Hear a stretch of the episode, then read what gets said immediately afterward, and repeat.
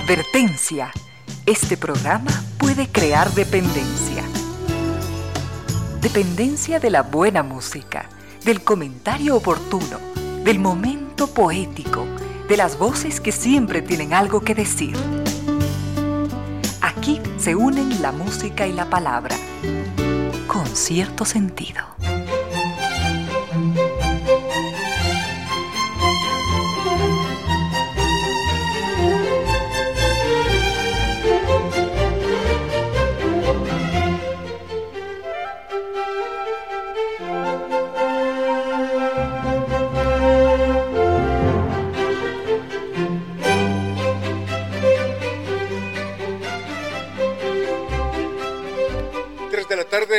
Minutos, bienvenidas, bienvenidos, gracias por sintonizar Radio Suceso 101.7, gracias por compartir estas horas de música, comentarios y entrevistas, y ojalá, ojalá al final de la jornada, como siempre, podamos imaginar con estos favores que la fantasía nos hace, podamos imaginar que hemos rendido un real, justo y merecido, merecidísimo homenaje a la inteligencia, a la sensibilidad, a la autoestima, a la confianza, a la alegría de vivir, y siempre, siempre a las ganas de luchar de todos, donde quiera que nos encontremos, a las ganas de luchar por una vida más digna en lo individual y en lo colectivo.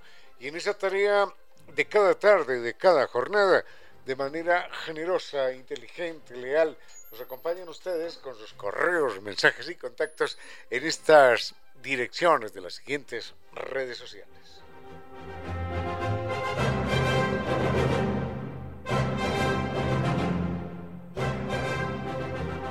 En Facebook nos siguen como Concierto Sentido ese. Mm, perdón, nuestro correo electrónico antes es conciertosentidoecuador.gmail.com. En Facebook, Concierto Sentido ese. Mi cuenta personal en Twitter, arroba Ramiro Díaz. Y en Instagram, arroba Ramiro Díaz Velázquez. Tenemos mucho para compartir en esta tarde del 4, 4 de octubre. Al frente en control está el doctor Vinicio Soria, dispuesto a entregarnos la mejor música. Tenemos temas distintos y llegamos hasta ustedes gracias a la presencia de estas destacadas empresas e instituciones que creen que la radio, en medio de nuestras humanas e inevitables limitaciones, la radio puede y debe llegar siempre con calidad y calidez.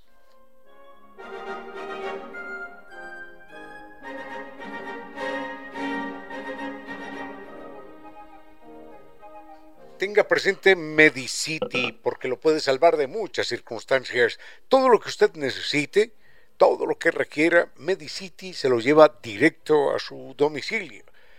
Hay días que usted no quiere salir, no puede salir de casa, una hora, una hora complicada. Así que puede realizar su pedido llamando al 1-800, anótelo, 1-800-633-424. Eso es Medicity. Les llevan lo que usted requiera a su casa. Y Puede hacerlo también a través de la página web www.farmaciasmedicity.com o en la aplicación Medicity. Recuerde Farmacias Medicity en la nueva era de salud y bienestar.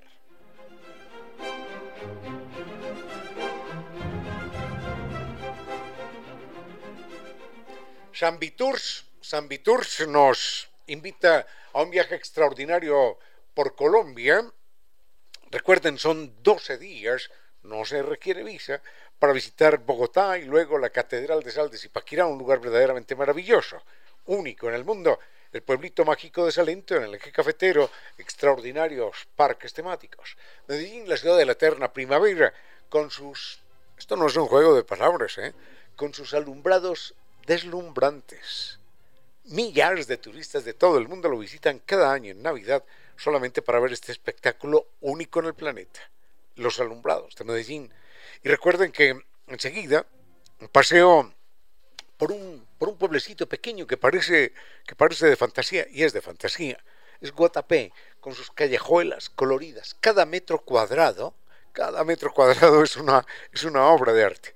Pueden entrar a, a buscar en internet Guatapé para que vean las imágenes de este pueblo enseguida una laguna maravillosa, una roca que uno no se le alcanza a imaginar y todo con guía acompañante desde Quito y el mejor servicio de San Viturs. Ah, pero todo esto se cierra con las playas de Cartagena, la ciudad llena de historia, murallas, bellísimo mar azul infinito, el mar Caribe con sistema todo incluido.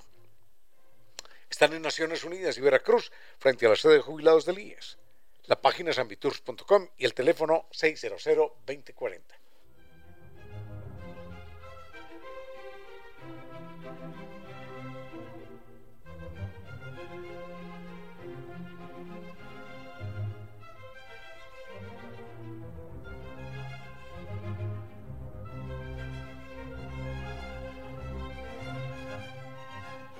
Problemas de humedad por capilaridad ascendentes ya no más, porque paredes descascaradas y propiedades desvalorizadas, ambientes enfermizos, eso es cosa del pasado con Kibli de Nova Técnica. Recuerden las soluciones científica, técnica, con garantía de por vida. Kibli de Nova Técnica. Anote, anote el mail, ecuador.novatecnica.com la página es www.novatecnica.com y dos teléfonos 098 26 00588 y 098 85 perdón 098 81 85 798.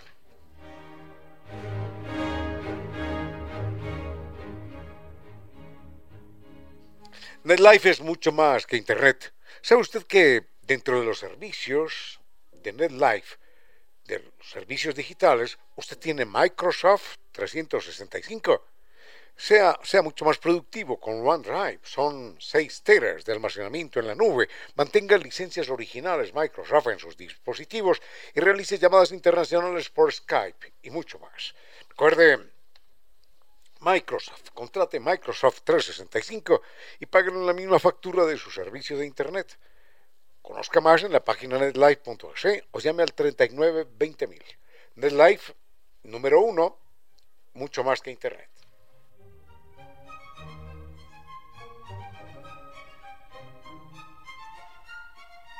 Costa Sierra, Costa Sierra, ya hoy es martes, qué maravilla. Costa Sierra atiende de martes a domingo. Costa Sierra es un restaurante que recoge la exquisitez, la memoria de nuestra gastronomía, nuestra historia, nuestra cultura, para entregárnosla con una sazón perfecta, con una atención impecable, en un lugar bellísimo de la ciudad, que es el sector de la Pradera, y queda justo, justo frente a la sede de Flaxo. Eso es Costa Sierra, que abre de martes a domingo desde las 8 y 30 de la mañana, para que usted pueda inclusive programar sus desayunos de negocios, sus desayunos de trabajo. Recuerde, para sus reservaciones, por allá nos veremos en más de un momento, el teléfono es 098-311-0222.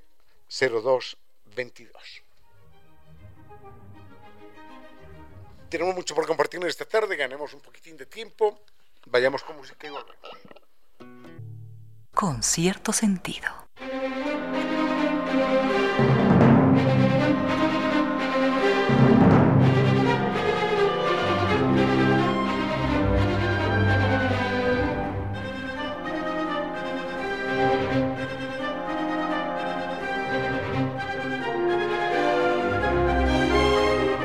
Héctor nos dice que en alguna ocasión me escuchó a mí, creo que, sí, creo que sí, me escuchó a mí hacerle una observación, es, bárbaro decirlo, pero una observación a, a Jorge Luis Borges, eh, por una palabra mm, que me parece mal, mal, mal usada por una palabra equivocada. No tengo, no tengo, lamentablemente no tengo conmigo el poema de Borges pero sí recuerdo haberlo mencionado hace mucho tiempo, cuando dije, Borges se equivoca con esta palabra.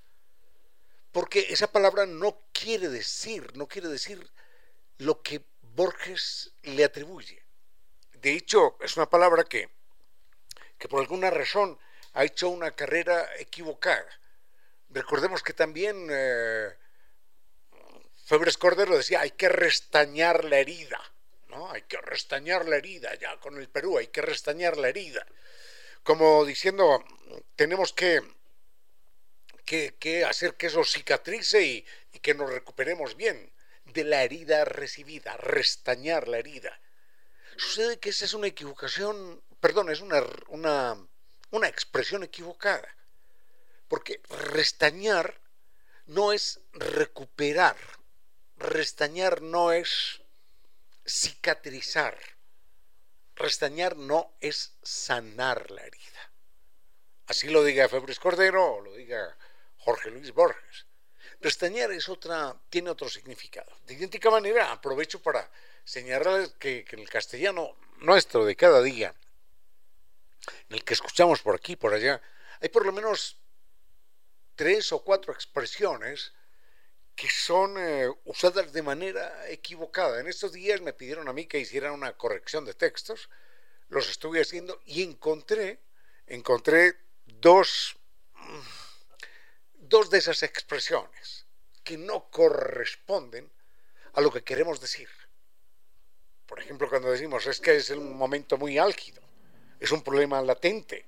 Mm, ¿Cuál otro? No recuerdo. Eh, se me escapa otro. Bueno, hay por lo menos tres o cuatro expresiones que son eh, equivocadas. Ah, y otra muy, muy, muy, muy, muy, muy común también. A mí ese ruido me resulta enervante, no aguanto más. Bueno, esos son errores. Enseguida los vemos, ¿eh? Enseguida los vemos.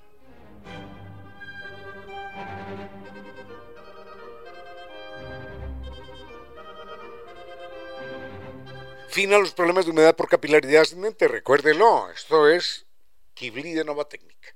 Paredes descascaradas, ambientes enfermizos, lo que se quiera, no tienen solución con cemento, ladrillo, pintura, albañil, no tienen solución, no.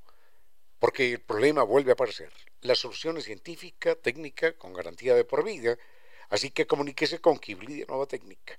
El mail es ecuador.novatecnica.com, la página novatecnica.com y dos teléfonos 098 26 00588 y 098 81 85 798. Con cierto sentido.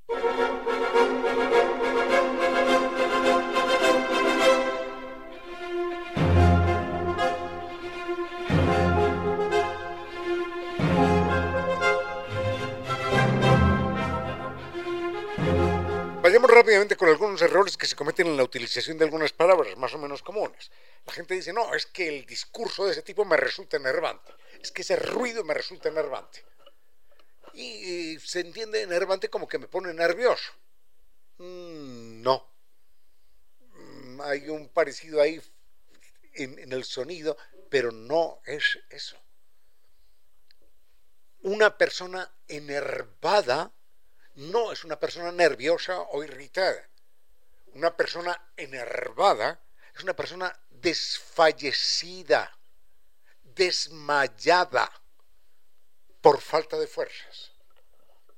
Entonces, algo me resulta enervante es que me quita todas las fuerzas, que no puedo, que no puedo caminar, que no puedo ponerme en pie. Después de una, una maratón, eso me ha parecido enervante, es decir, eso, me ha quitado todas las fuerzas. No me puedo ni sentar siquiera. Tengo que estar acostado porque no tengo fuerzas.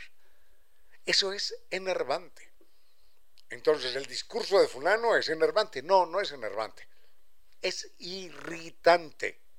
Es molesto, es insoportable.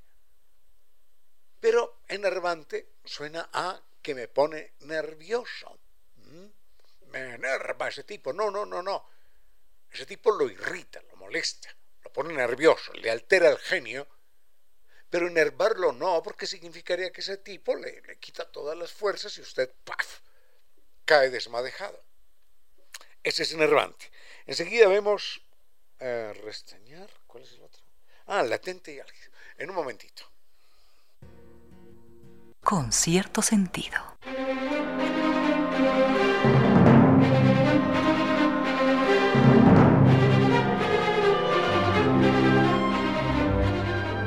La discusión estaba muy álgida. Las condiciones eran muy álgidas. ¿Qué querrán decir con álgido? Álgido quiere decir extraordinariamente frío, a punto de congelación. Y sucede que álgido se interpreta como lo contrario, como que estaba muy candente la situación. La situación estaba, no, no dicen candente, sino álgida. Una discusión álgida. Álgido quiere decir a punto de congelación. Entonces, esa pareja mantenía una discusión álgida, es decir, no estaban discutiendo, estaban callados, sin decir palabra. esa sería una circunstancia álgida, una situación álgida. Pero se entiende, se entiende al contrario, se entiende al contrario y termina, termina utilizándose de una manera equivocada. Bueno, enseguida vemos otros dos pequeñitos errores en los que incurrimos cotidianamente.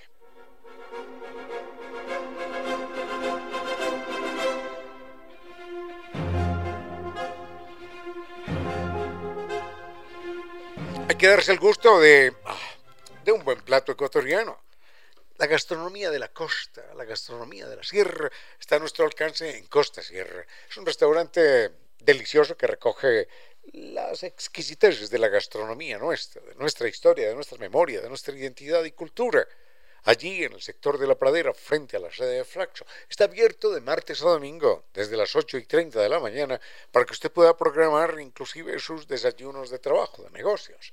Eso es Costa Sierra, claramente recomendado. Por allá nos veremos en más de una ocasión. Anote el teléfono para... Se me hace agua la boca para sus reservaciones. 098-311-0222. Unos consejos comerciales y regresamos con cierto sentido.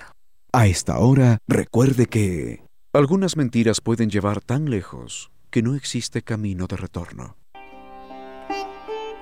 Defender los derechos de los otros es lo mejor de nosotros, los humanos.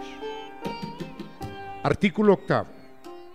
La experimentación animal que implique un sufrimiento físico o psicológico es incompatible con los derechos del animal, tanto si se trata de experimentos médicos, científicos, comerciales, como de otra forma de experimentación. Las técnicas alternativas deben ser utilizadas y desarrolladas. Declaración leída y aprobada por las Naciones Unidas y posteriormente por la UNESCO los otros animales, nuestros hermanos. Sigue con ustedes, Ramiro Díez. Con cierto sentido.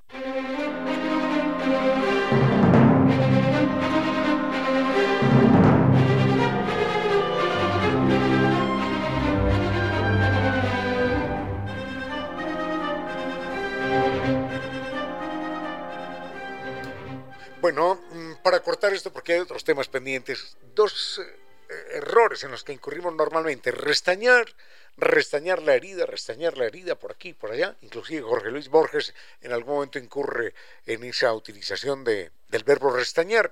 Restañar es riestañare, restañare, es decir, es mm, taponar, es eh, suspender, suspender el flujo de un líquido uno puede restañar una fuga de aceite en el motor del auto. Es decir, puede detener la fuga de ese líquido. Uno puede restañar una fuga de gasolina. Puede tapar el orificio por donde se está fugando, por donde se está escapando, perdiendo la gasolina. Uno puede restañar la sangre que fluye de una herida, restañar la sangre porque es detener el flujo de un líquido. Pero restañar la herida no, porque la herida no es un líquido. Entonces se cree que restañar es restaurar, recuperar, sanar, cicatrizar. No, restañar no es eso. Restañar es detener el flujo, una corriente de un líquido. Y la otra es, todavía más común, el otro error, todavía más común es latente. Ese es un problema latente, es un problema latente, es un problema latente, porque la gente piensa que, bueno, se piensa normalmente que latente viene de latir, es decir, palpitante. Entonces dicen, es un problema latente, como si fuera un problema palpitante. No. Latente viene de latere. Latere, latere, latere, quiere decir yacer sin vida. Yacer sin ninguna manifestación vital. Latente, latere, latere, es yacer sin vida. Entonces no tener ninguna manifestación, ninguna expresión, nada. Su cuerpo latente estaba muerto. Pero se dice, es que el problema del transporte es un problema latente en Quito. No, no es un problema latente. Es un problema palpitante, que es distinto. Bueno, hasta ahí nada más. Cuatro expresiones que, que utilizamos y que escuchamos siempre con alguna frecuencia, pero que están mal, mal, mal utilizadas. Vayamos con música y volvemos. Con cierto sentido.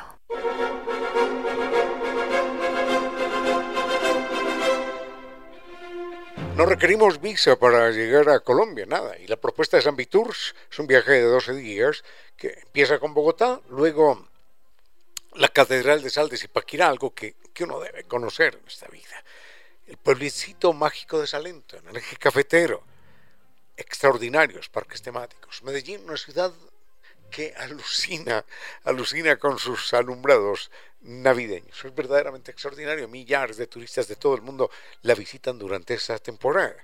Y esto se cierra en esa región con un paseo por Guatapé, un pueblecito que tiene en cada metro cuadrado una obra de arte. Una laguna extraordinaria, una piedra monumental, eso es Guatapé Finalmente Cartagena, playas, murallas, historia, belleza, el mar azul infinito, el mar Caribe y, mm, por supuesto, con sistema todo incluido. Recuerden, con guía acompañante desde Quito, gran servicio de Zambitours, están en Naciones Unidas y Veracruz frente a la sede de jubilados de guías. Recuerden, recuerden el teléfono 600 2040.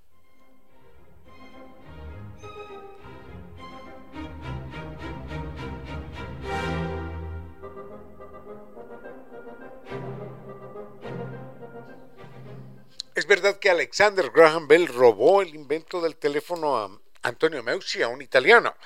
Mm, robárselo, robárselo, mm, no se lo robó, pero Antonio Meucci, el italiano, lo inventó antes que él. Y de hecho lo patentó antes que él. Lo que pasa es que no tuvo dinero suficiente para renovar la, la patente y entonces perdió aquel invento. Porque Graham Bell sí tuvo el dinero para patentarlo y enseguida para pagar la renovación, que era lo, necesario. De hecho, hay una señora, una señora que patenta, esto es extraordinario, patenta el teléfono, se llama Helen, pero no recuerdo el nombre, es una pena. Es una señora que patenta el teléfono el mismo día que Alexander Graham Bell. Y enseguida les cuento por qué esta señora no aparece como inventora del teléfono.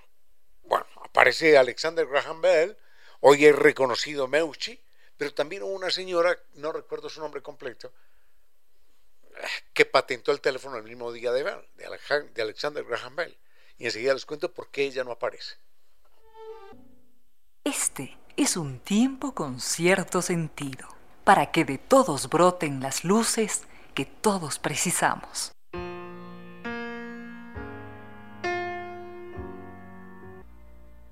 Con cierto sentido.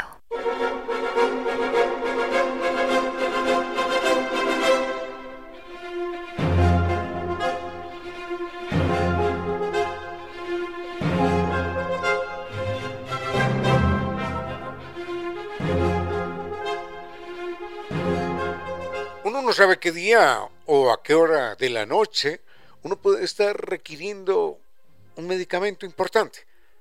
Y por eso Medicity se encarga de llevarle a uno todo lo que uno necesite directo a su domicilio. Así que téngalo en cuenta, ¿eh? téngalo en cuenta que este es un servicio fundamental. Realice su pedido cuando lo requiera, realice su pedido al 1-800-633-424 o a través de la página web eh, www.farmaciasmedicity.com o en la aplicación App pues, Medicity. Recuerde, Farmacias Medicity en la nueva era de salud y bienestar.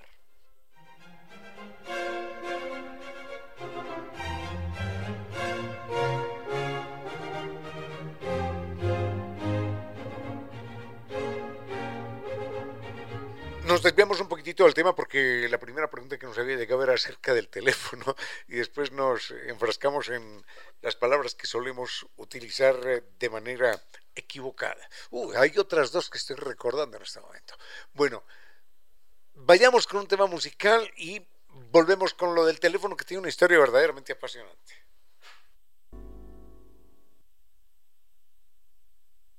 Con cierto sentido.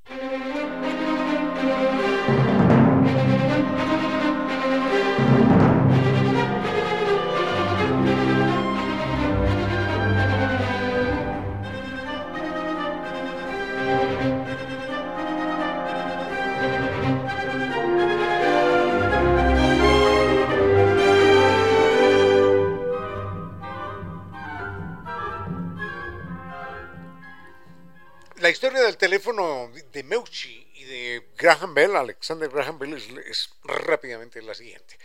Meucci es un inventor italiano que vive en La Habana. Él nació en, esta ciudad italiana, en Florencia. De hecho, uno en alguna callejuela de esas preciosas de, Florencia, hay una placa en una casa que dice, aquí en esta casa nació eh, Antonio Meucci un 13 de abril de no recuerdo qué año. 1810 más o menos. Bueno, en todo caso, ahí está la placa. Aquí nació el inventor del teléfono, Antonio Meucci, en Florencia, Italia. Antonio Meucci después se fue a trabajar al Caribe, llegó a Cuba, en La Habana, y en La Habana también hay una placa. No sé si es una placa o es un monumento, estoy confundido, donde recuerdan Antonio Meucci como inventor del teléfono. La historia era que la, la esposa de Antonio Meucci era una mujer que eh, tenía dificultades para caminar, para moverse, y Antonio Meucci entonces eh, inventó un aparato con el que se comunicaba con ella, es decir, un teléfono para comunicarse del primero al segundo piso. Así de simple. Bueno, Antonio Meucci queda como inventor del teléfono, viaja a los Estados Unidos, registra el teléfono, lo registra en 1971, la, de los años, sí me acuerdo perfectamente, lo registra 1971, no, 1871, registra la patente en 1871 y tenía que renovarla en 1874. Pero sucede que no tuvo dinero. Era un tipo pobre, no tuvo dinero, no tuvo dinero para renovar la, la patente del teléfono. Entonces, esa patente quedó en el aire. Y enseguida llegó Alexander Graham Bell y ¡puf! patentó el teléfono y, lo patenta lo patenta y lo vuelve a patentar. Es decir, lo patenta en 1976 y lo vuelve a patentar después cuando tiene dinero. Así que lamentablemente, lamentablemente, se perdió esa oportunidad para Antonio Meucci, que quedó como que hubiera sido el inventor el señor Alexander Graham Bell. No tuvo dinero, Alexander Graham Bell aprovecha el vacío legal, patenta y vuelve a pagar la renovación de la patente y ya con eso la patente quedó a su nombre. Ahora, ¿qué pasó en 1876 cuando Alexander Graham Bell presenta el invento de la patente, cuando lo presenta al, al gobierno norteamericano, concretamente al presidente norteamericano? Enseguida les cuento lo que pasó. Unos consejos comerciales y regresamos con cierto sentido. A esta hora, recuerde que Quizás algunas personas dan buenos consejos porque no pueden dar malos ejemplos. 16 horas, 4 minutos. Cuando llega una nueva vida nunca se sabe qué extraño destino le depara el futuro.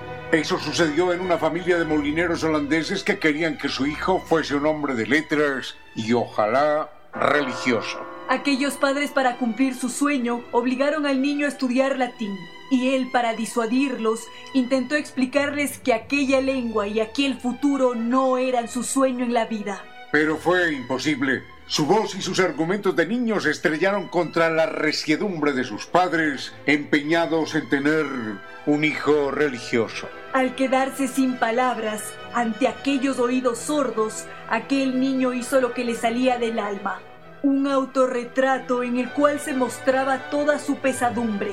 El panorama quedó claro, no latín y sí pintura. El niño, que se llamaba Rembrandt, era un gran artista y hoy su nombre es una de las más altas cumbres de la pintura universal. La vida de Rembrandt fue un éxito apabullante que llevó a los más poderosos a pedirle que pintara para ellos y a esperar con paciencia a que el cotizado artista decidiera entregar la obra. Rembrandt completó su buena fortuna casándose con una bella y adinerada mujer.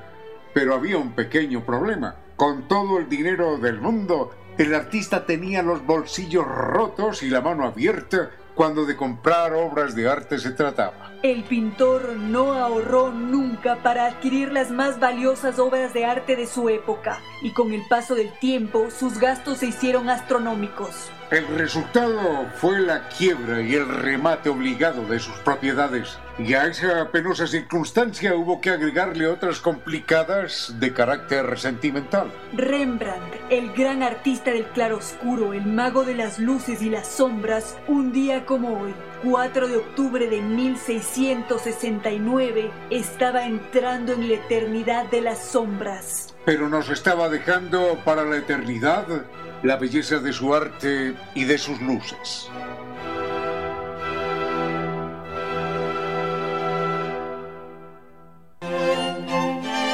Los otros animales tienen menos conflictos familiares que nosotros, los humanos. ¿Cómo los previenen? ¿Cómo los solucionan? Estas son algunas claves del mundo animal.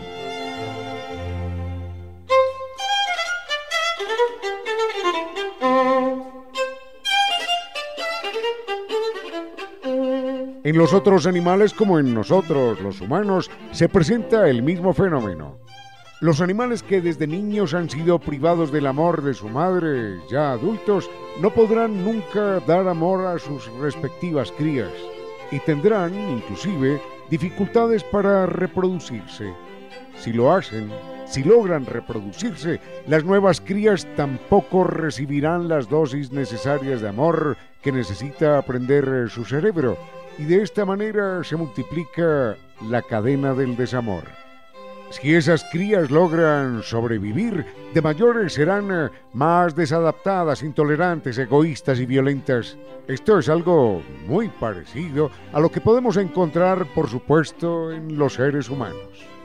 Quizás este fenómeno de la carencia de amor explique los torbellinos irracionales y violentos de lo que llamamos nuestra civilización. Conocida una de las causas, tendríamos entonces parte de la solución a la violencia del ser humano y de las sociedades que hemos creado. Queda claro que la respuesta es el amor desde las etapas más tempranas de la vida para hacer de la vida algo que merezca vivirse.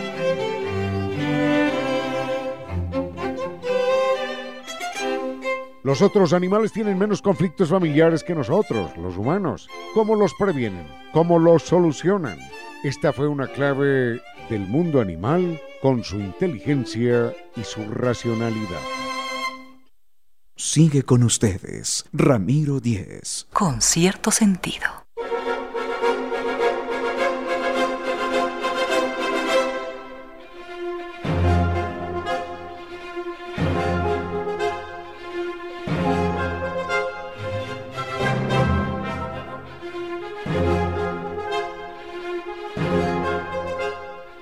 Para cerrarlo del teléfono, no, aunque hay tantas cosas, pero bueno, para cerrarlo del teléfono, recordemos que en el año de 1876, al principio dije 1900, 1876, Alexander Graham Bell finalmente mm, patenta el teléfono, pero no solamente lo patenta, sino que se lo presenta como una gran novedad al presidente de los Estados Unidos.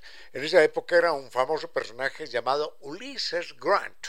Y Ulysses Grant, republicano famoso, que, después eh, tuvo, creo que tuvo participación en la guerra de, en la invasión a México, en el cercenamiento de México, Ulises Grant ve cómo funciona el teléfono y Alexander Graham Bell pone el teléfono aquí en la oficina de él y otro a dos, a dos cuadras de la Casa Blanca.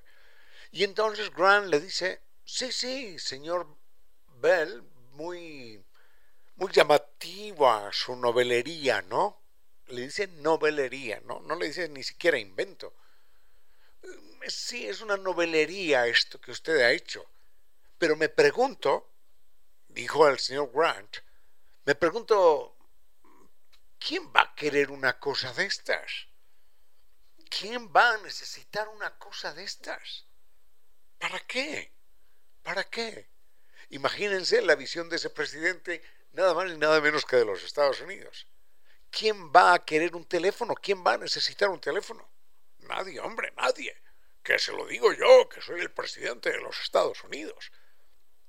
Lo suyo es una novelería y ya, pero eh, en un mes nadie se acuerda de eso, ¿no? bueno, hoy el que no tiene teléfono pues simplemente se siente como un náufrago cósmico. Así que eso, los seres humanos al frente, a veces tenemos al frente los grandes avances, los grandes descubrimientos en la historia de la humanidad y no somos capaces de percibirlo.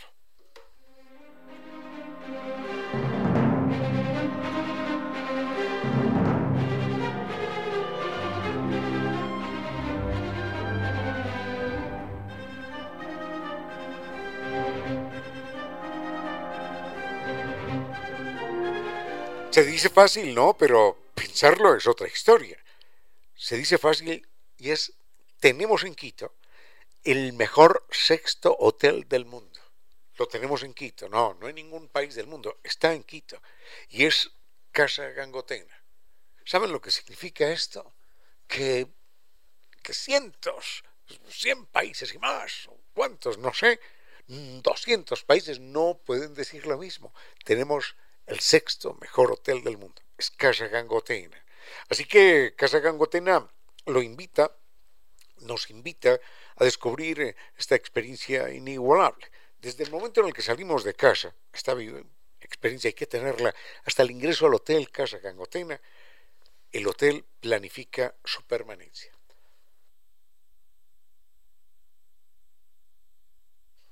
Eso significa, por supuesto, que usted va a experimentar lo que es el verdadero corazón de Quito. Así que comuníquese con Casa Gangotena. El teléfono es el 0991-450-325 o ingrese directamente en la página casagangotena.com. Con cierto sentido.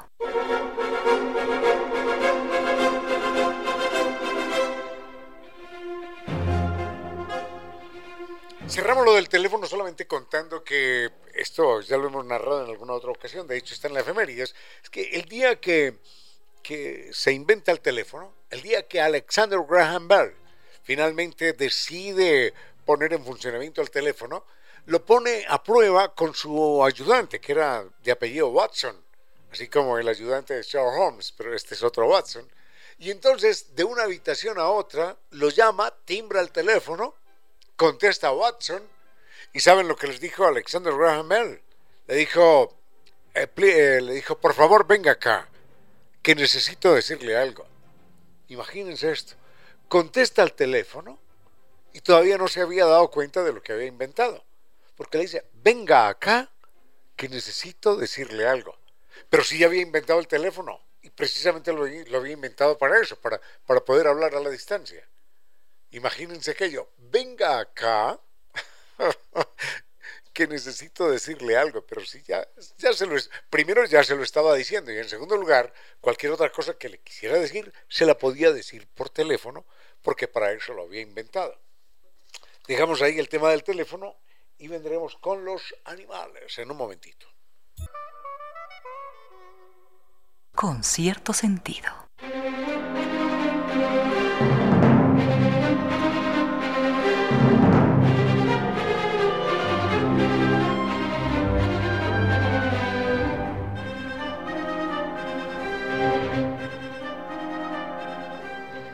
Cerramos el tema del teléfono, pero es que hay un detalle curioso. recuerdo, recuerdo haber leído, ¿no? Yo no, no vivía en 1800, ¿no? Parece que sí, pero no. Recuerdo haber leído que había una eh, revista en la época, eh, en Filadelfia o así, una revista que se llamaba Electrical World, Mundo Eléctrico. Y entonces era una revista que se dedicaba solamente a, a las novedades de la electricidad que era lo más extraordinariamente novedoso que, había en ese momento, y le advertía a la gente acerca de los peligros de hablar por teléfono. Porque decían, las ondas eléctricas pueden transmitir enfermedades. Puede transmitir la enfermedad de la persona que está hablando. La puede transmitir perfectamente. Así como se va la vibración, se va también el agente patógeno, el virus, la bacteria, lo que fuera. Así que no hable por teléfono con personas enfermas. Punto uno. Punto dos, decía, no solo, no solo las personas enfermas son un peligro, sino el uso del teléfono que nunca, esto era del New York Times, imagínense, nunca el uso del teléfono se generalizará porque las ondas acústicas generan una presión desmesurada en el tímpano, esto se refleja en el cerebro y termina produciendo vértigos, desmayos y un colapso total del sistema nervioso de quien hable por teléfono. Así que el New York Times, finales del siglo XIX, vaticinaba que el teléfono jamás, jamás podría generalizarse porque sería considerado un problema de salud social, de salud colectiva, de salud nacional, de salud pública. No, no se puede. No se puede generalizar el uso del teléfono porque el sistema nervioso de los que lo utilicen terminará colapsando. Dejamos el teléfono allí y, nos venimos, y venimos en un momento con los animales. En esta época en la que todo el mundo predica el espíritu positivo, queremos plantear algo en términos negativos. Cuando conduzca, no beba, no corra, no mate, no muera, no se convierta en una estadística macabra. Sea un conductor negativo. Conduzca con precaución. Sigue con ustedes, Ramiro Díez. Con cierto sentido.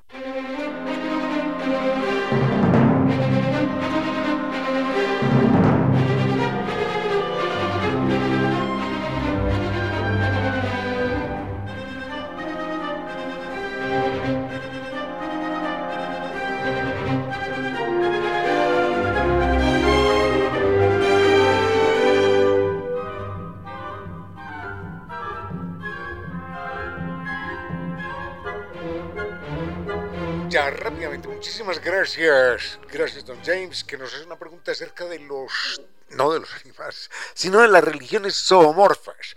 ¿Por qué existen religiones zoomorfas? Oh, no, bueno, no religiones zoomorfas, religiones con dioses zoomorfos. Mm, es decir, con, con, dioses que tienen figuras, figuras de animales. Esas religiones corresponden prácticamente a todas, a todas, todas las religiones del mundo, casi todas, son zoomorfas, exceptuando tres religiones hermanas que, que descienden del mismo tronco. El judaísmo, que, que es antropomorfo, es decir, hay un Señor que es Dios, que es imagen y semejanza nuestra, o al contrario, nosotros somos a imagen y semejanza de Él. El cristianismo, que es una escisión, es una división, es una herejía del judaísmo. El cristianismo con todas sus variantes, ¿no? Catolicismo, protestantes, anglicanos, en fin. Y el islam, que también es una herejía derivada de judeo-cristiano y del catolicismo, del cristianismo. Son tres religiones hermanas que tienen dioses antropomorfos, o que tienen un dios antropomorfo, o varios dioses antropomorfos, el Padre, el Hijo, en fin. Y las demás religiones del mundo, las demás religiones del mundo, tienen, tienen dioses zoomorfos, es decir, dioses mm, que no tienen ningún problema en ser animales. No, no, no, no tienen ningún problema porque corresponden a otras visiones del mundo, a otras visiones de la naturaleza, a otras visiones de los animales. Enseguida vemos algo al respecto. Con cierto sentido.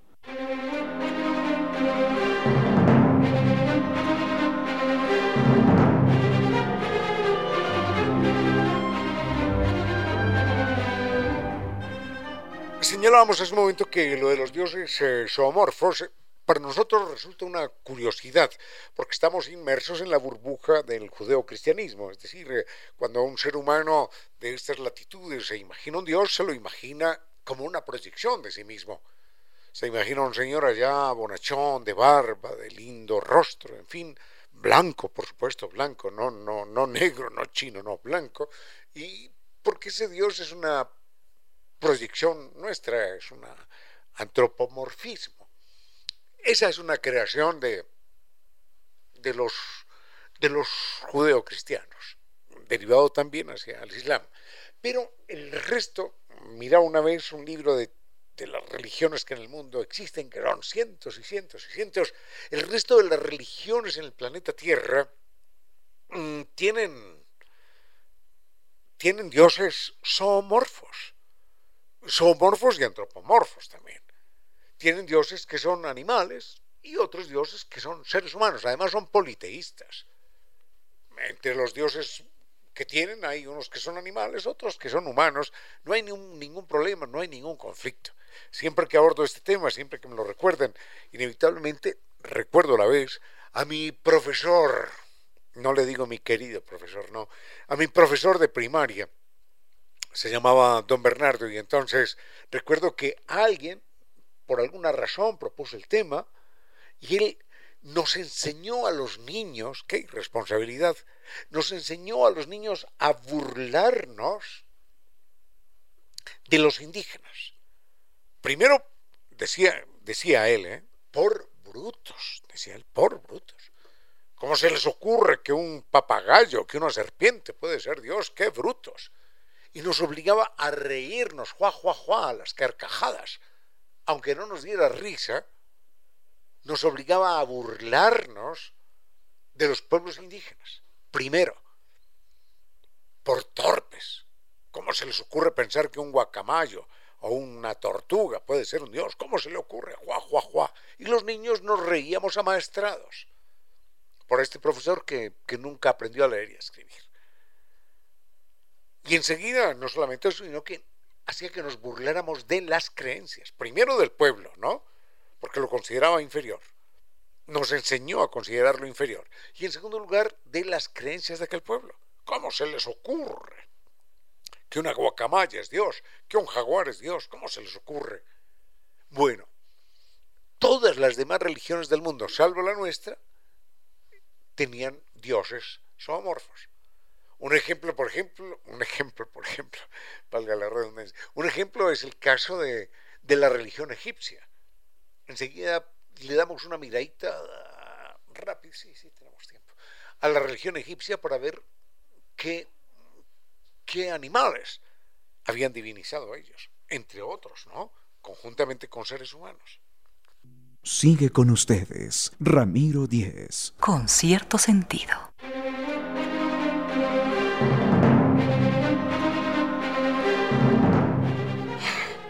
Rápidamente veamos esto. Dioses de la, de la religión, de la religión egipcia, dioses eh, zoomorfos, dioses que, que, tuvieran la forma de animales. El dios, bueno, uno de los dioses más famosos era Bastat, la diosa, la diosa gata.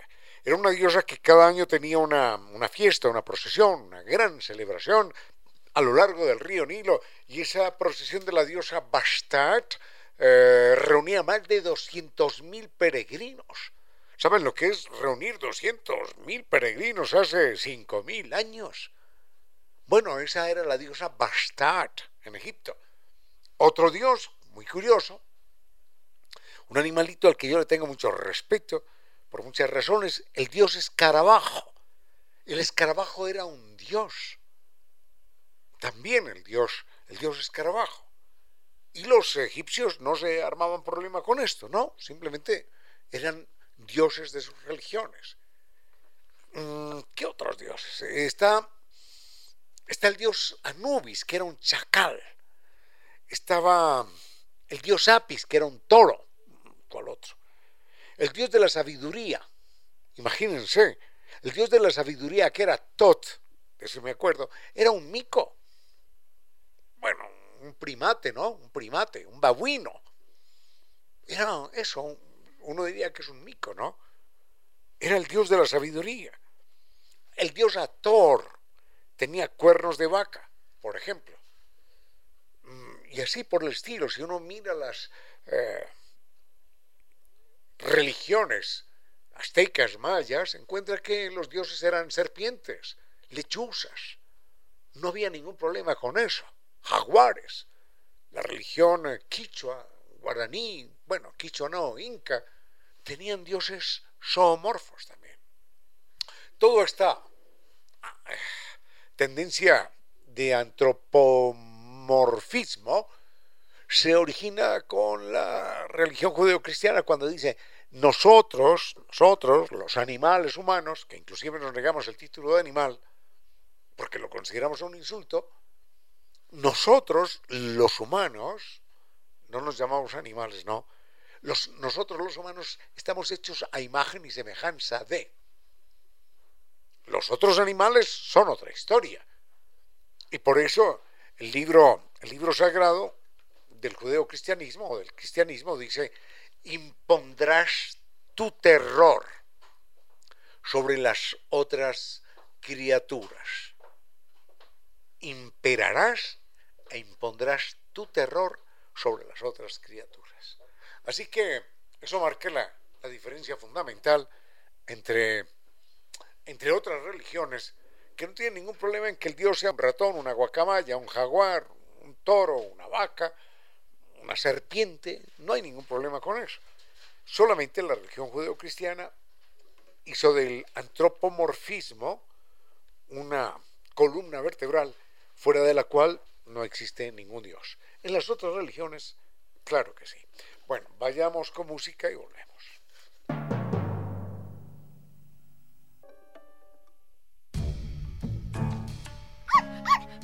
Lo más parecido que yo conozco a la bondad y al amor incondicional es un perro. Y hay gente capaz de hacerles daño. Los otros animales, nuestros hermanos.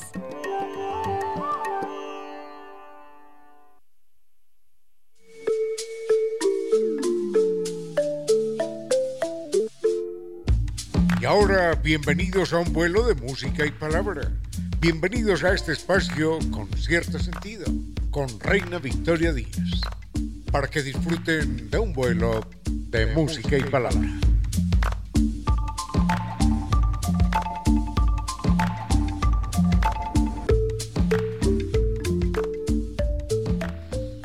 Amigos del reloj, ha marcado las 5 de la tarde. Bienvenidos a este vuelo de música y palabra con cierto sentido.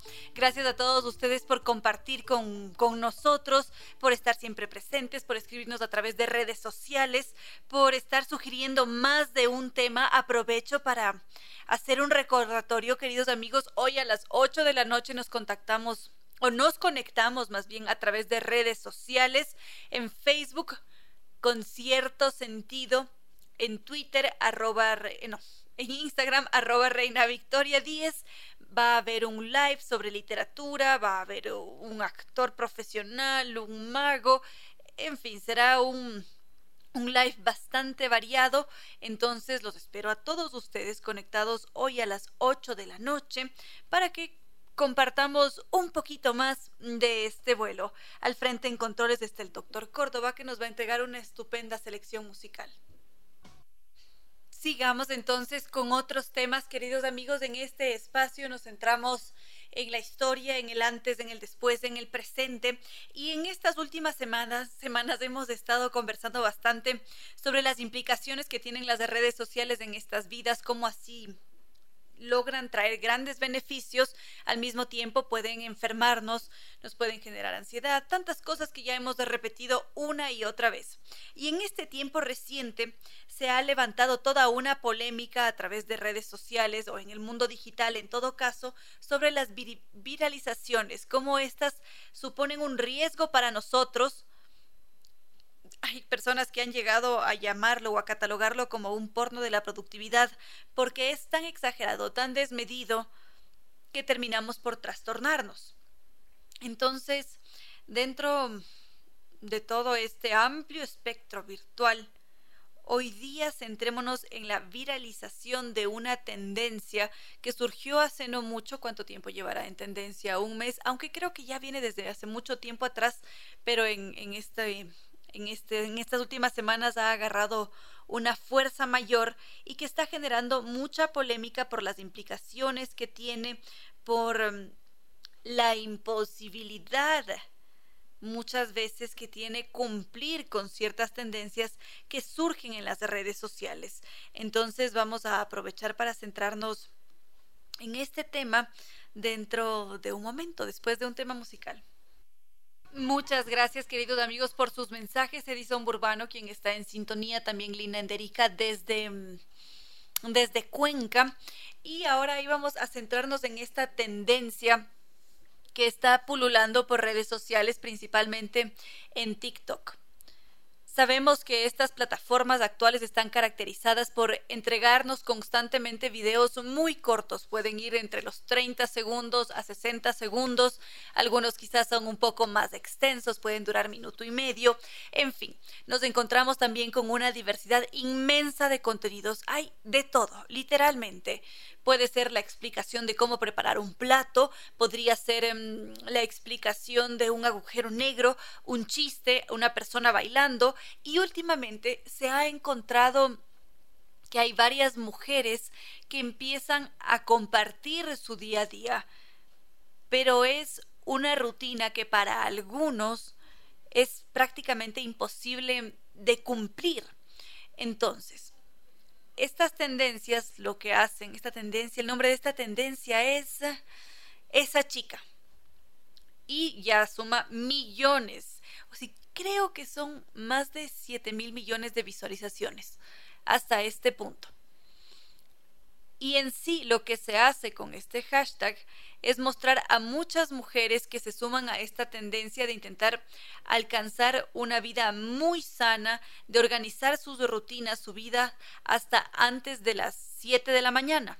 Entonces son personas que se levantan muy temprano y mm, empiezan con todo un ritual, algunas hacen meditación, se visten con ropa deportiva, toman su tecito de matcha, empiezan a hacer toda una serie de actividades para luego desayunar con toda la calma y aparentemente esa es em, la implicación o el sinónimo de ser esa chica. Y la idea supuestamente detrás de esta tendencia en TikTok es empujar a la comunidad a convertirse en la mejor versión de sí mismas, a intentar meditar, a practicar deporte, a, realizar estas diferentes actividades para convertirse en un ser que está en orden, que lleva todo en orden. Ahora, estos contenidos para algunos han sido catalogados como una porno de la productividad, porque lo que se está intentando hacer es optimizar el tiempo, el trabajo y el ser por encima de todas las cosas.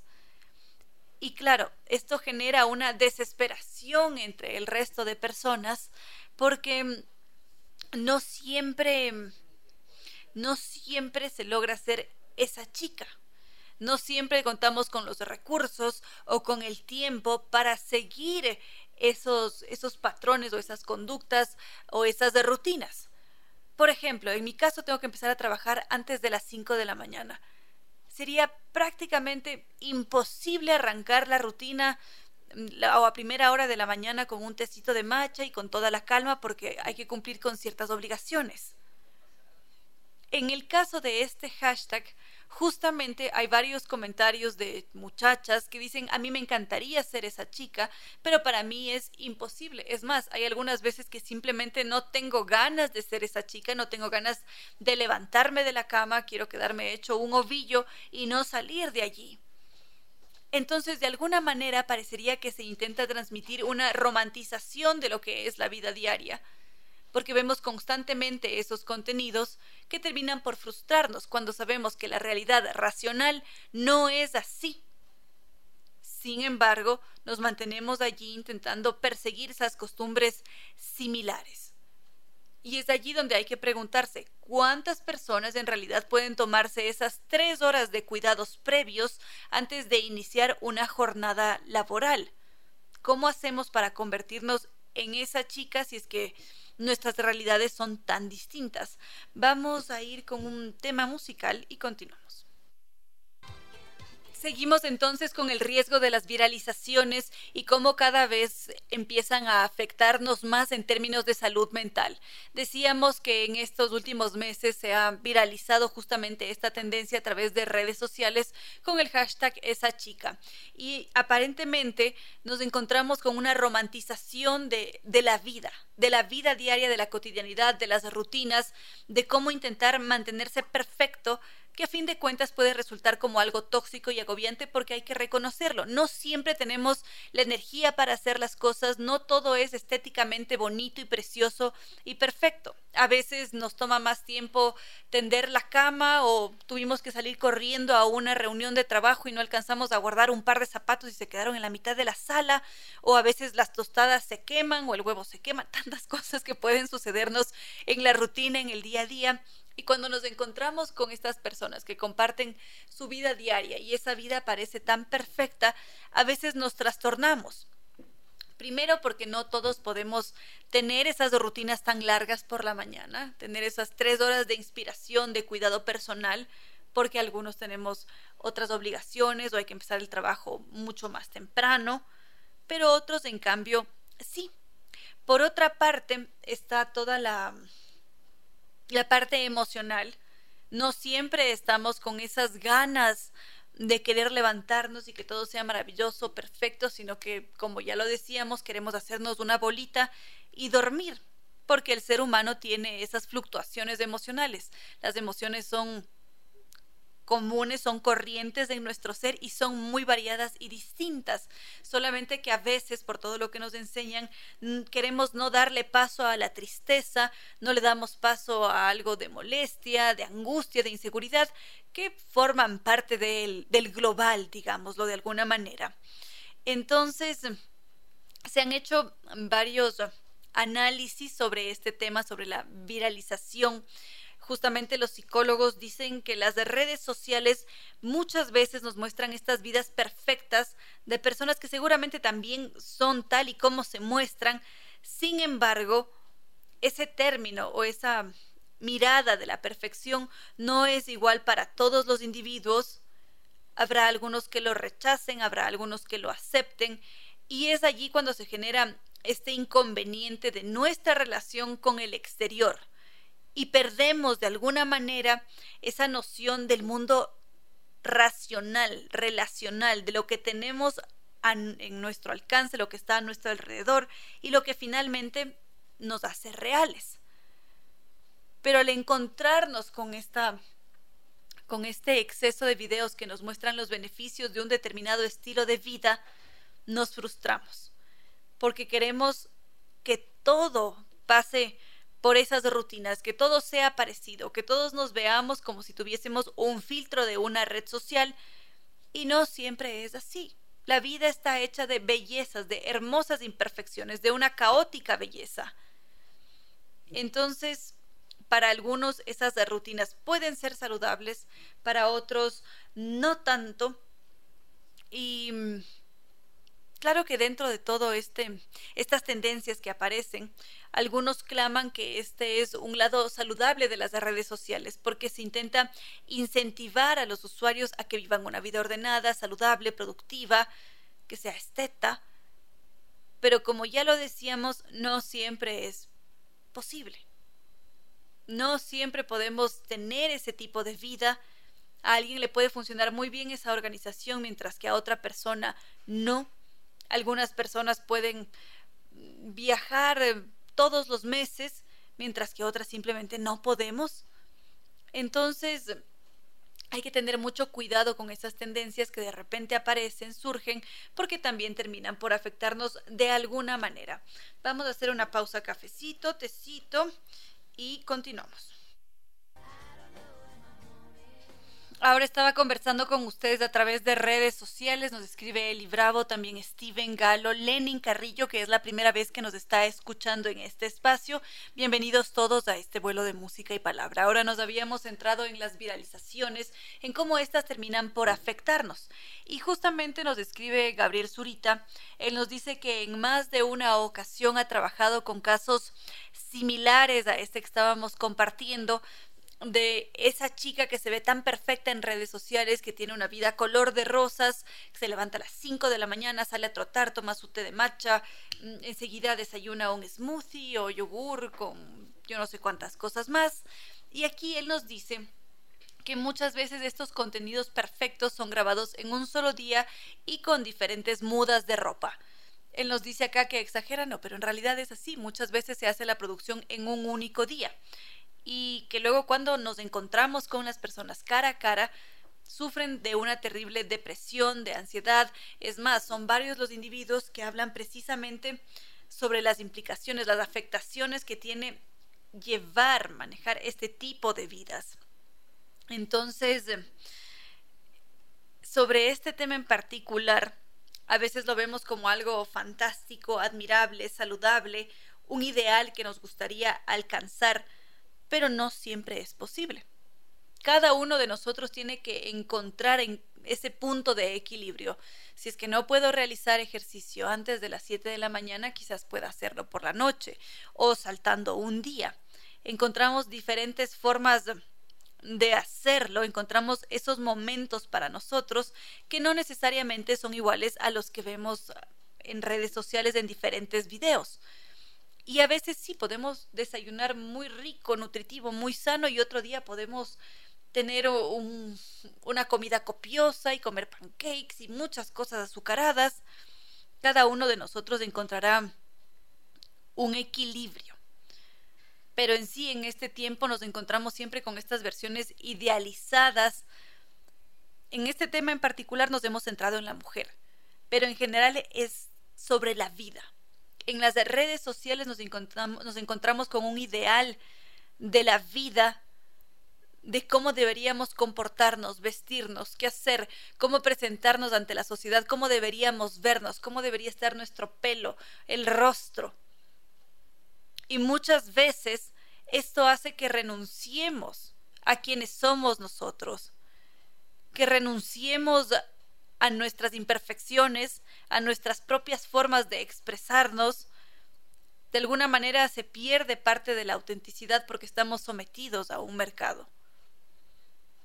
Y como les decía, son varias las celebridades que optan por no estar en ese mundo porque se enferman. Y si es que nos ponemos a revisar las noticias, nos vamos a encontrar con más de un caso de un influencer que decidió quitarse la vida por toda la presión social, por toda la presión emocional que le representó estar inmerso en las redes sociales y aparentar tener una vida perfecta. Una influencer jovencita, no recuerdo, creo que tenía 18 años, no recuerdo su nombre ahora, pero ella en la carta que le dejaba a su padre le decía es que yo simplemente no soporto. Yo soy fea, no soy como creen en las redes sociales, todo es un engaño, son filtros, esa no es mi realidad y entonces por ese motivo decidió quitarse la vida. Entonces, es allí cuando entramos en estas contradicciones, debatimos sobre esta vida estética que se ve tan perfecta, que necesita también de esa dosis de realidad, de equilibrio, porque ¿qué es exactamente la perfección, queridos amigos? Enseguida continuamos con cierto sentido.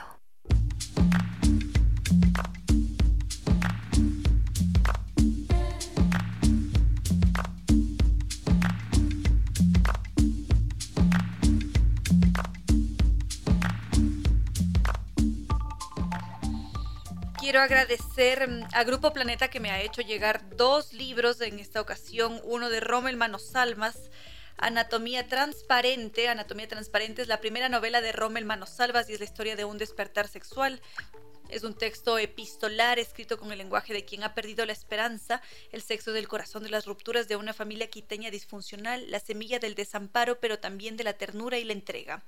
Ya vamos a darle lectura a Anatomía Transparente de Rommel Manos Salvas y también me han hecho llegar Tamia, el universo de Roberto Ramírez, Tamia Torres es la escritora más promisoria del Ecuador y quizá del universo. Con la dictadura de Juan Martín Silva sellada en su escritura y su abuela Aida en el recuerdo, la autora emprende un viaje por Europa y América surcando los límites del arte, el amor y la soledad.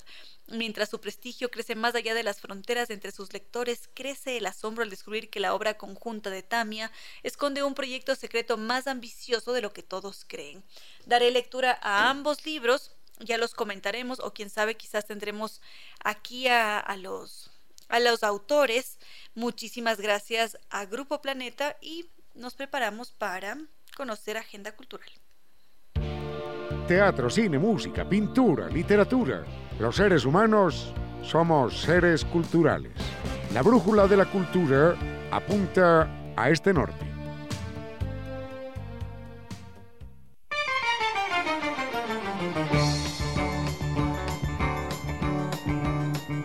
Para quienes estén en Imbabura, este sábado 8 de octubre a las 8 de la noche se presenta Rafaela Medina. Se presentará con un concierto de folclore contemporáneo en el que el sonido del folclore contemporáneo y la voz de Rafaela Medina juntas van a hacernos recordar las raíces, de reconocernos en el tiempo y proyectarnos en las vibraciones de la música. Rafaela Medina se presenta este sábado 8 de octubre a las 8 de la noche en Fauno Café Bar, esto es en la Roca Fuerte 10 de agosto, esquina en Cotacachi, para ser exactos, queridos amigos. Rafaela Medina, sábado 8 de octubre a las 8 de la noche, Fauno Café Bar en Cotacachi, para quienes estén por allá este fin de semana.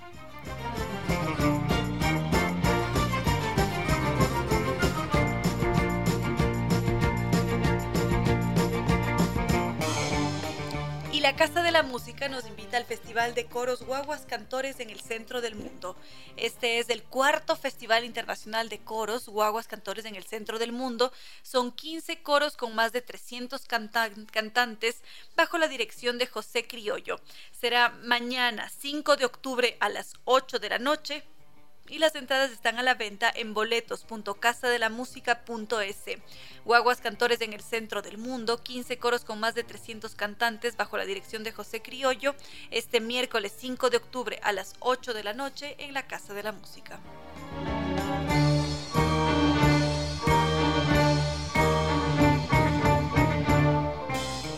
También este 6, 7, 8 y 9 de septiembre nos invitan a disfrutar de Los Cracks, un show de comedia casi perfecto. Esta es la oportunidad ideal para reírse, para distraerse, para emocionarse con este par de desadaptados de la magia y la comedia que han decidido unirse precisamente para entregarnos este show fuera de lo común. Raúl Adati y Santiago Carcelén este jueves 6, viernes 7, sábado 8 y domingo 9 de octubre a las 8.30 de la noche, bueno, el domingo a las 6 de la tarde en Casa Toledo. Las entradas están disponibles en www.casatoledo.com.es. Nuestro amigo le hace mucha falta a toda su familia a sus padres, a sus hermanos, a su esposa, a sus hijos. Nuestro amigo nos hace mucha falta a nosotros, los que fuimos sus amigos. Nuestro amigo nos hace falta a muchos, porque a él le hizo falta una sola persona que le dijera, oye, ¿qué te pasa? No conduzcas así, valore la vida. Conduzca con precaución. Con cierto sentido.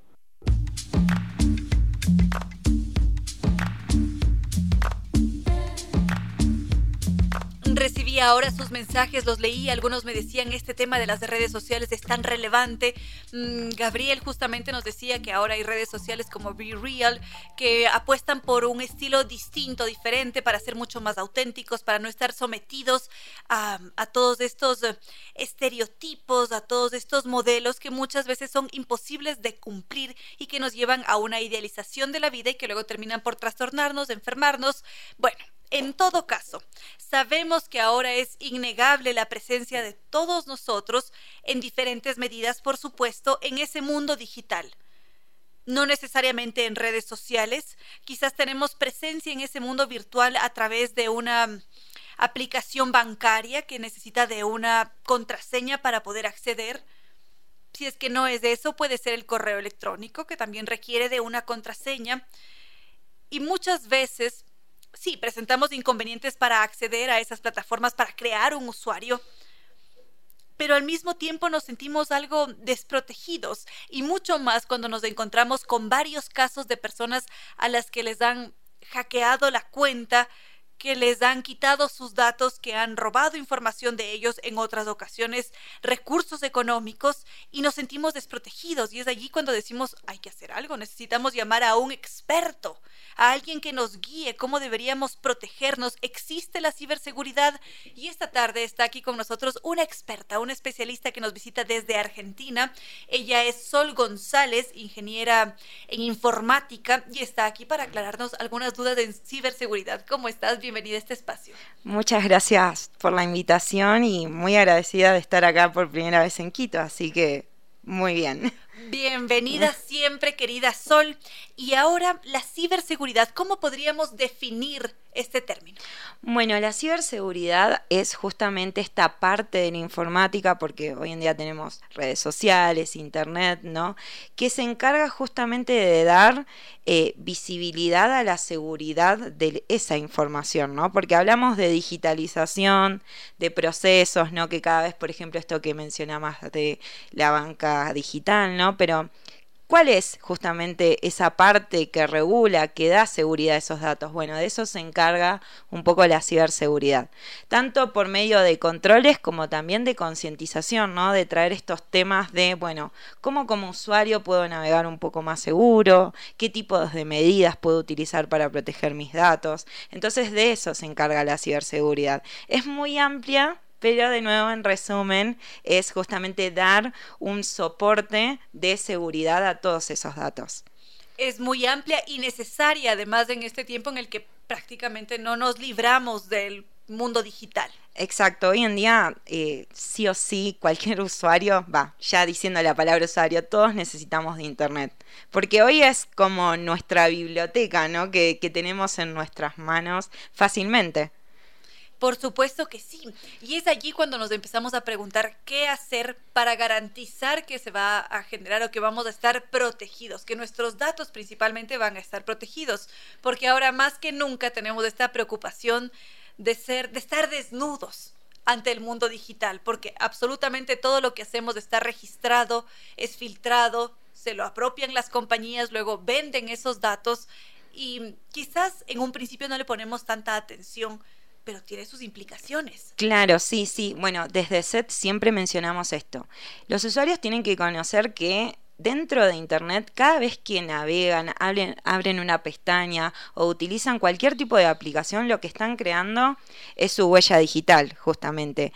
Que esto tiene mucho poder en el sentido tal que puede ser utilizada, por ejemplo, para robarnos datos y luego poder, por ejemplo, acceder a nuestras cuentas o hasta incluso a nuestras cuentas bancarias. Y ya se han dado casos en donde algunos usuarios han perdido todos sus activos o, por ejemplo, han dejado algunos datos, ¿no? Como un ejemplo muy tonto capaz, pero que como usuarios a veces no nos damos cuenta, ¿no? Cuando nos tomamos una selfie y detrás capaz que teníamos anotado en un pizarrón algún usuario, alguna contraseña.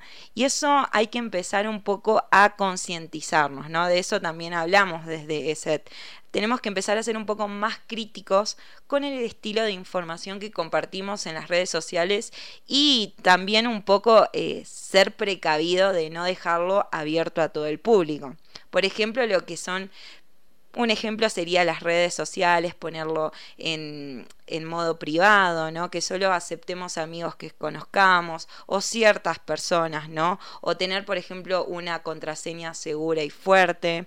Un tip, por ejemplo, para los oyentes es, bueno, que sea que tenga ocho caracteres, ¿sí?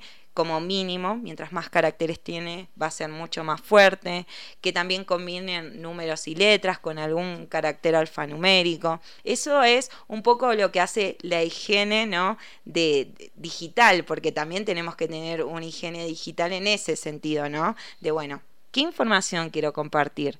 ¿Qué tipo de medidas? Bueno, la primera medida es esta, es tener una contraseña segura.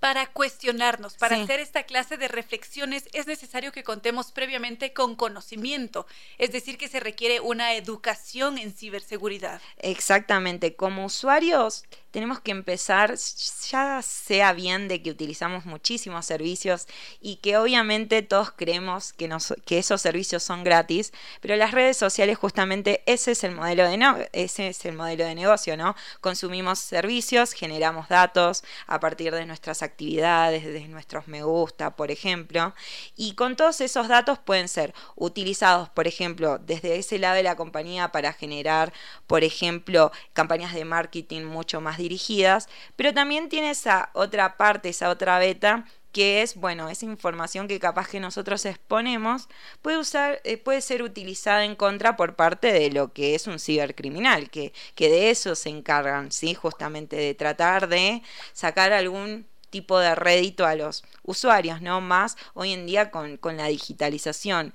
Y además hay algo que me gusta decir, es que los cibercriminales eh, hacen muy buen estudios de mercado, ¿no? Por ejemplo, ahora con el tema de las criptomonedas, ¿sí? Que es como una tecnología que va en auge, o que la gente cada vez comparte más cosas en sus historias, saben bien dónde ir a buscar la información, ¿sí? O qué tipo de estafa podría llegar a engañar al usuario.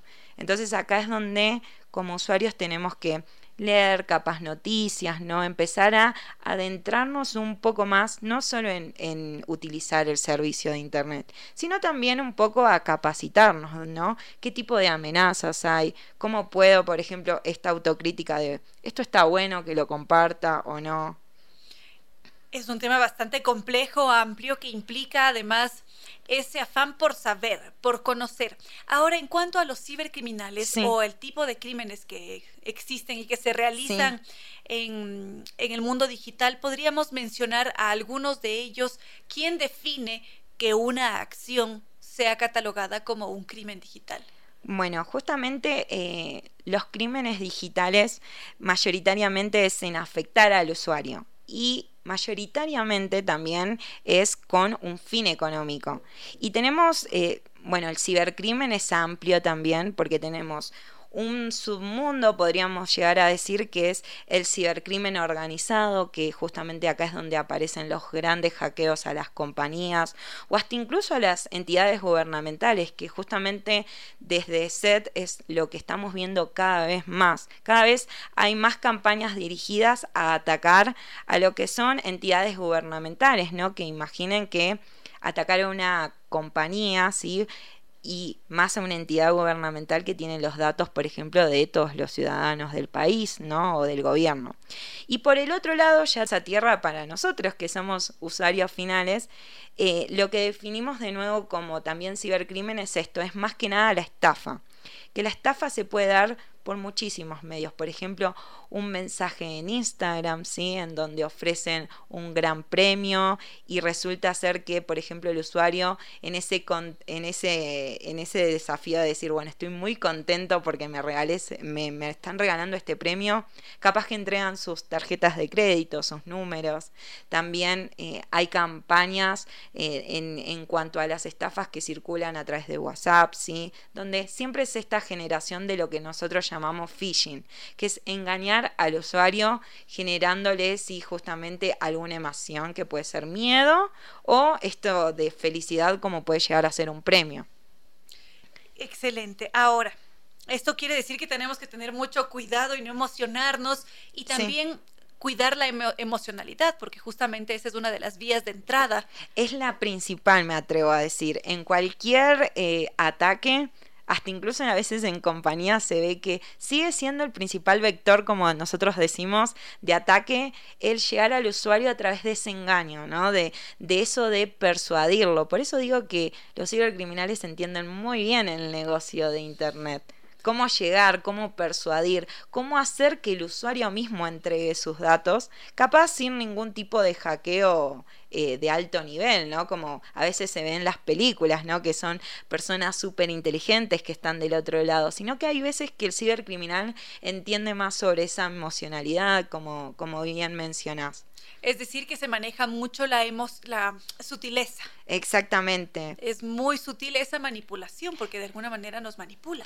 Y sí, o sea, imagínate que estás, eh, otra de las campañas que vemos mucho desde SET es, vos capaz estás revisando tu correo y te llega un correo de, de tu banco, ¿no? Y te dice, bueno, en las próximas 72 horas si no ingresas acá a este otro enlace y no ingresas tu usuario y contraseña, te bloquearemos la cuenta. ¿Qué es el primer eh, sentimiento que te genera eso? Actuar inmediatamente. Claro, preocupación. Claro, ingreso inmediatamente y voy a ingresar el usuario y contraseña porque no quiero que me bloqueen la, la banca digital. Y ahí incide el problema. Está el factor miedo, ¿sí? Esa URL capaz que si lo hubieran controlado, capaz que no tenía nada, o sea, leído, no tenía nada que ver con la banca digital. Es importante esto aclarar de que ningún banco en ningún país del mundo pide que actualices tus usuarios y contraseñas a través de Internet.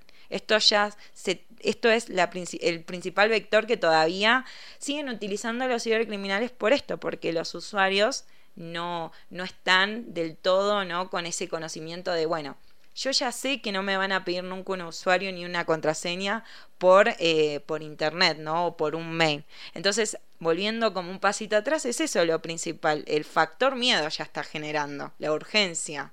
Y ahí, bueno, el usuario en el día a día, en la vorágine que vivimos, más en Internet, como que ahí es donde empiezan a haber esos incidentes.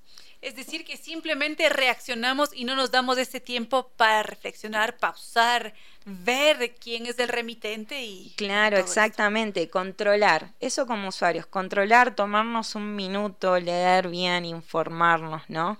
Esa sería una de las recomendaciones. ¿Cuáles son esas otras recomendaciones que entran en el top para no convertirnos en víctimas de uno de estos cibercrímenes? Claro, bueno, el segundo que, que nos encanta usar desde SET es, si es demasiado bueno para ser verdad, ¿sí? No lo creas, justamente. Y acá entra toda esta arista de engaños como, bueno, te prometen un premio, un super descuento, o hasta incluso hoy en día se han empezado a ver, por ejemplo, plataformas donde ofrecen trabajos en donde la paga, por ejemplo, es abismal y puede llegar a ser el doble, el triple de tu salario actual. Entonces, cuando empiezan a, a ver esos indicios de que es muy, muy bueno, empezar a un poco a desconfiar, ¿sí? Eh, no entregar sus datos automáticamente por esa vorágine. Entonces esa es como la segunda primicia. La tercera primicia es no solamente usar contraseñas, sino que tratar de todas las aplicaciones que tengan utilizar el doble factor de autenticación, que es este mensajito capaz de texto que además de ingresar la contraseña, llega un número ¿sí? Eh, al teléfono, por ejemplo, y eh, tienen otra capa más de seguridad, ¿no? Porque si alguna persona, va, mejor dicho, algún cibercriminal malintencionado ha llegado a hackear su cuenta, ¿sí? capaz que el usuario la puede frenar por este doble factor de autenticación, porque si el, cibercriminal solo tiene la contraseña y no tiene este otro código, no va a poder ingresar ni a su cuenta bancaria, ¿no? ni a su red social y, y así con todas las demás cuentas. Esos serían como los primeros tres que son como esenciales para cualquier usuario. Después también es importante empezar a invertir y en un producto de, de, seguridad, ¿no? Porque estos productos nos ayudan, un anti-malware, un antivirus. Y en los dispositivos celulares hay que empezar a concientizar más, porque muchos, capaz de los oyentes que están ah, escuchando, dicen, bueno, en mi computadora tengo un producto antivirus. Pero la pregunta es ahora, ¿y en el celular? A veces los usuarios se olvidan que lo que tienen en la mano es una mini computadora. Prácticamente. Exactamente, entonces es como que, es más, hicimos una encuesta desde SET de acá de Latinoamérica y solo el 13% de las personas ¿sí? que respondieron a esa encuesta utilizaban eh, productos de seguridad en los celulares. Y esto es problemático porque hay veces que tenemos información más sensible en los celulares que en, la computadora. Exactamente, porque la utilizamos para el trabajo, amigos, redes sociales y demás, hasta incluso las aplicaciones bancarias tenemos ahí. Entonces, ese es otro de los consejos que es muy importante, eh, poder invertir en algún producto de seguridad. También hay algunas soluciones que permiten algún tiempo de, prueba, entonces que empiecen a instalar, aunque sea por lo menos estos, estos productos con, eh, que son gratis por un tiempo determinado, ayudar con esa capa de seguridad. Es importante. Y también como otro consejo eh, es que, bueno, como, como usuarios no solo consumamos, ¿sí? No, también empecemos a crear esa beta un poco más autocrítica, más de usuario consciente de empezar a preguntarse porque no todo lo que se ve en internet tampoco es real. Entonces ahí es donde caen también los usuarios con estas estafas, ¿no? Ya uniéndolo con lo, lo del principio de es demasiado para, para ser, es demasiado bueno para ser cierto, ¿no? Esto quiere decir que tenemos que ser mucho más críticos. Lamentablemente el tiempo se nos agota. Entonces, querida Sol González, muchísimas gracias por toda la información que nos has proporcionado hoy. No, muchísimas gracias de nuevo por la invitación. Siempre bienvenida. Gracias. Gracias nuevamente por todos sus mensajes a Eli, Gabriel, Diego, Alexander, Juanse, también Juan. Muchísimas gracias a cada uno de ustedes. También al doctor Córdoba en Controles que nos ha entregado una estupenda selección musical y nuestros queridos auspiciantes. Zambi Tours que nos invita a hacer este nuevo recorrido por Colombia. Son 12 días para visitar Bogotá, Salento, el eje cafetero, Medellín, la ciudad de la eterna primavera con este festival de los de los alumbrados que es precioso realmente.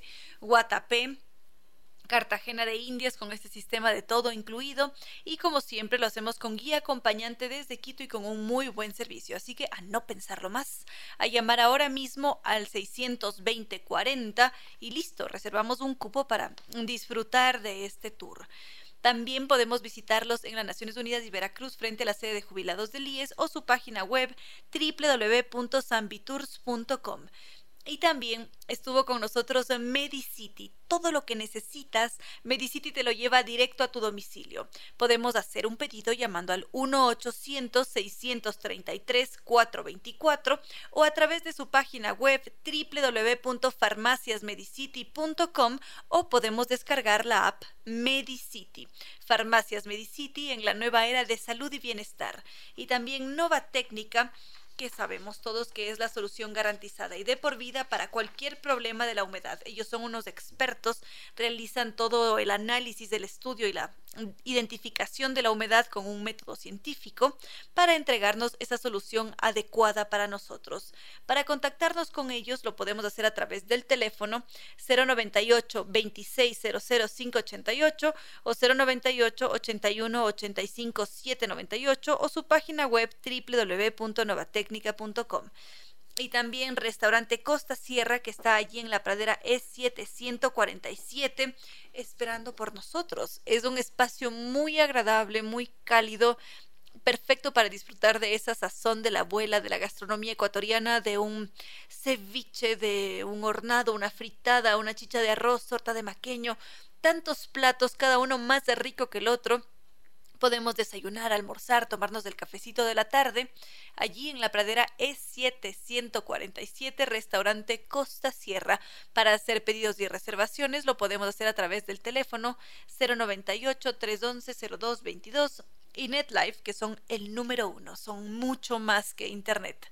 Y ahora sí, Queridos amigos, no queda más que decirles que no fue más por hoy, que los espero dentro de pocas horas para este live que va a haber a través de Facebook con cierto sentido, Twitter, arroba Reina Victoria DZ e Instagram, arroba Reina Victoria 10. Muchas gracias por seguir estas diferentes redes sociales, por comentar los videos que allí publicamos, por darle un like a esas fotos, por interesarse por esas diferentes, esos diferentes contenidos que producimos. Así que hasta dentro de poquito, queridos amigos, los quiero mucho y ya nos volveremos a encontrar mañana.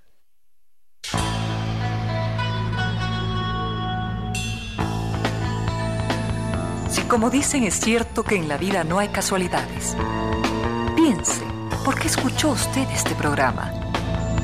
Tal vez escuchó aquello que necesitaba o tuvo la sospecha de esa luz dentro de su propio ser.